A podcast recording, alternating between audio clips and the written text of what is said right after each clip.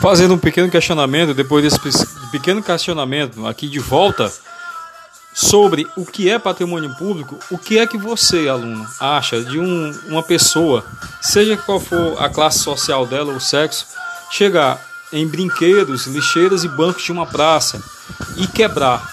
O que, é que vocês acham dessa pessoa? O que é que poderia o poder público, a polícia, o, os, os vereadores, o prefeito de uma cidade fazer para contra essa pessoa, para que essa pessoa pague por isso? que uma pessoa que chega em brinquedos, lixeiras e bancos de uma praça e quebre, elas têm que, devem responder né, por, por é, depredação ao patrimônio público. Mas o você, o que, é que você acha que deveria ser feito de concreto para a pessoa, é, contra essa pessoa? Tá bom? Vamos lá, daqui a pouco eu retorno com mais um questionamento.